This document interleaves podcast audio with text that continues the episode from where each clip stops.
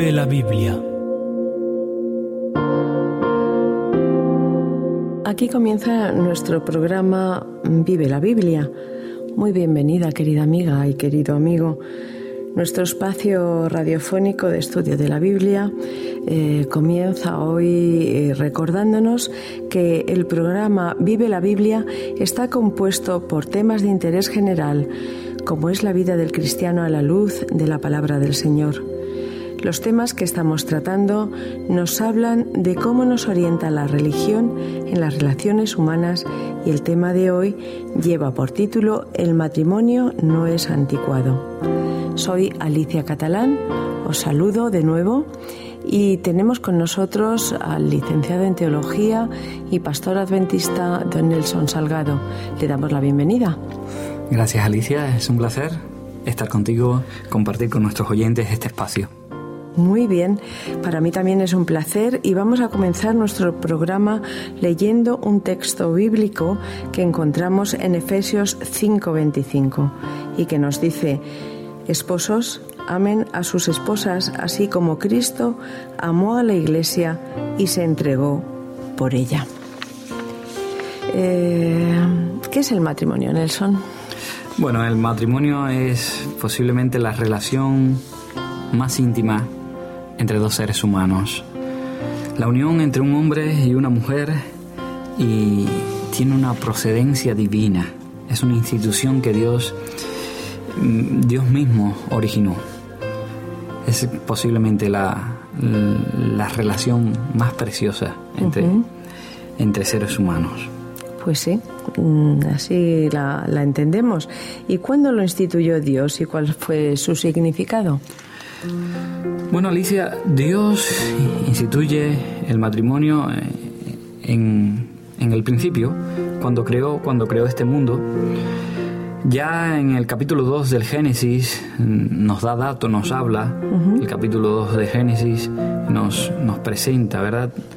Que Dios al ver al ser humano, al, al hombre que había hecho primeramente, y verlo solo, dijo, bueno, no, este, no es bueno que el hombre esté solo, le haré una ayuda idónea. Esto lo recoge Génesis 2, versículo 18. En el versículo 20 nos habla de la necesidad que tenía Adán. Adán estuvo poniéndole nombre a los animales, pero no halló alguien para él, no halló una ayuda idónea, no halló un igual. Así que cuando Dios crea a la mujer, crea a Eva, me encantan las palabras con que la Biblia describe este aspecto. Eh, Adán entonces sintió a aquella mujer como suya. Esta es carne de mis carnes y hueso de mis huesos. Y el relato de Génesis 2, en el versículo 24, dice, termina diciendo, bueno, por tanto dejará el hombre a su padre y a su madre y se unirá a su esposa y serán una sola carne. Es precioso. Precioso del todo. Una sola carne, el hombre se encontró con su media naranja, con la, la mitad que le faltaba. ¿Qué tipo de amor entonces debe de existir en el matrimonio, Nelson? Bueno, en el matrimonio indudablemente eh, hablábamos en, en, uno de los programas anteriores acerca de eh, los diferentes tipos de amor que se presentan en la Biblia o, o que se expresan con diferentes palabras o términos griegos. Ahí sí, en el, amor mm, expresado en la pareja puede entrar el eros, ese amor romántico, ese amor apasionado, sexual, el, el fileo, el, el, amor relacional, el amor incluso ágape, el amor desinteresado, tiene que estar presente también. Indudablemente, para la relación de una pareja tiene que estar compuesta por varios tipos de amor. ¿Y la sexualidad? Eh, ¿Qué nos puedes decir acerca de la importancia que tiene en el matrimonio? Es importante. Para algunas personas a veces eh, creen, a veces consideran que la sexualidad es pecaminosa, es malo. La sexualidad dentro del matrimonio eh, es, es buena, extraordinaria. De hecho, cuando Dios los creó, los creó para que el ser humano se relacionara íntimamente. no solamente para tener hijos, las relaciones sexuales son para el disfrute de la pareja dentro del matrimonio. De hecho, la Biblia va en esa dirección, habla, no es bueno que el hombre esté solo, pero es bonita la idea que presenta de que mm, a Dios le agrada el matrimonio y el lecho sin mancilla.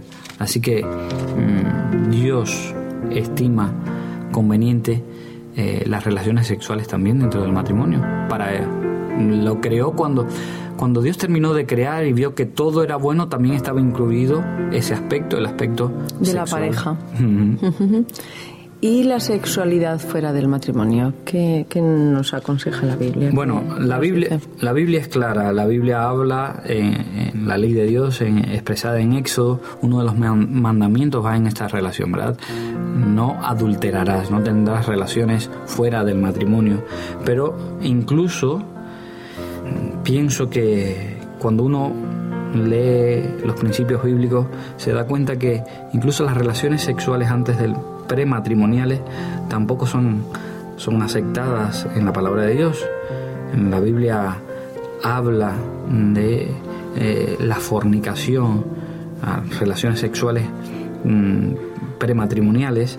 La sexualidad antes del matrimonio puede, sin duda, puede destruir, la sexualidad mal utilizada puede destruir las relaciones mm, que tenidas en su momento dentro de las relaciones óptimas de la pareja, del matrimonio, pueden ser extraordinarias. El matrimonio además da seguridad, paz mental. Las relaciones sexuales antes del matrimonio pueden incluso mm, traer problemas de padres solteros, embarazos no deseados, situaciones mm, donde no hay una solvencia económica para hacer frente a, a, ese hijo que ha venido. Es incluso el mejor método para evitar enfermedades de transmisión sexual. Así que lo cierto es que Primera de Corintios 6, capítulo 13, nos dice que el cuerpo no, no es para la fornicación. Así que yo considero que el, el Señor tiene razón cuando nos habla de mantener las relaciones sexuales dentro del matrimonio para proteger también la, la, la reputación de, de, las personas, para evitar incluso promiscuidad. ¿Por qué no hay tantos matrimonios hoy, Nelson?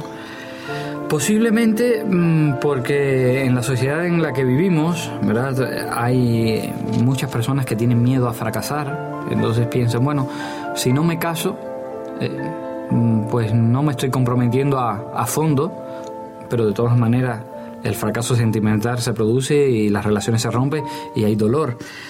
Hay temor en nuestra sociedad, en la actualidad hay temor al compromiso, no solamente al matrimonio, sino a, muchas cosas. Eh, se teme al compromiso. La gente hoy en día eh, no se compromete con facilidad. Hay también leyes mm, que facilitan pues las uniones de hecho, y muchas personas creen que, bueno, ya, con, eso es suficiente. Y hay temor también a, los aspectos económicos. Hay temor ante una separación, un divorcio, a, que después hay que hacer una separación de bienes, hay inconvenientes. Entonces, hay muchos factores ahí que eh, hacen que muchas parejas hoy no, no piensen en el matrimonio como una opción, cuando es una bendición, porque el Señor anima, anima al matrimonio. Eh, tenemos poco tiempo, ¿nos podrías eh, resumir los temas en general y, decirnos por qué, qué causa es la única por la que la Biblia acepta el divorcio?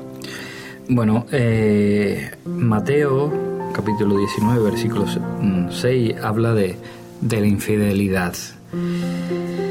La infidelidad, eh, el término utilizado ahí es por ella, es, es más abarcante que el simple motivo o la simple infidelidad. Mm, abarca la idea de inmoralidad sexual, romper ese ser una sola carne de la que nos habla Génesis 2.24, cuando hay una pareja y uno de los miembros de la pareja pues eh, llega a romper ese, ese vínculo, ese voto que eh, se dijeron el día que se casaron, pues eso está ah, vulnerando el matrimonio, está rompiendo, rompiendo el matrimonio. Nelson, ¿tiene algún otro significado el matrimonio a la luz de la Biblia? Bueno, Alicia, es, es eh, bonita la idea que transmite el Señor, porque para Dios utiliza repetidamente la metáfora del matrimonio para aludir a la relación que Él mantiene con su, con su pueblo, la unión de Cristo y su iglesia, como la unión de la mujer y el hombre, una, una unión para la eternidad. Es hermosa, muy hermosa la idea. Bueno, nos encantaría poder seguir hablando de este interesante tema, pero tenemos que despedirnos, queridos amigos. El próximo día, el pastor Nelson y yo te estaremos esperando aquí en el programa Vive la Biblia con otro interesante tema. Así que te esperamos, nos despedimos ahora de ti, deseándote lo mejor y mandándote un cordial saludo. Hasta pronto.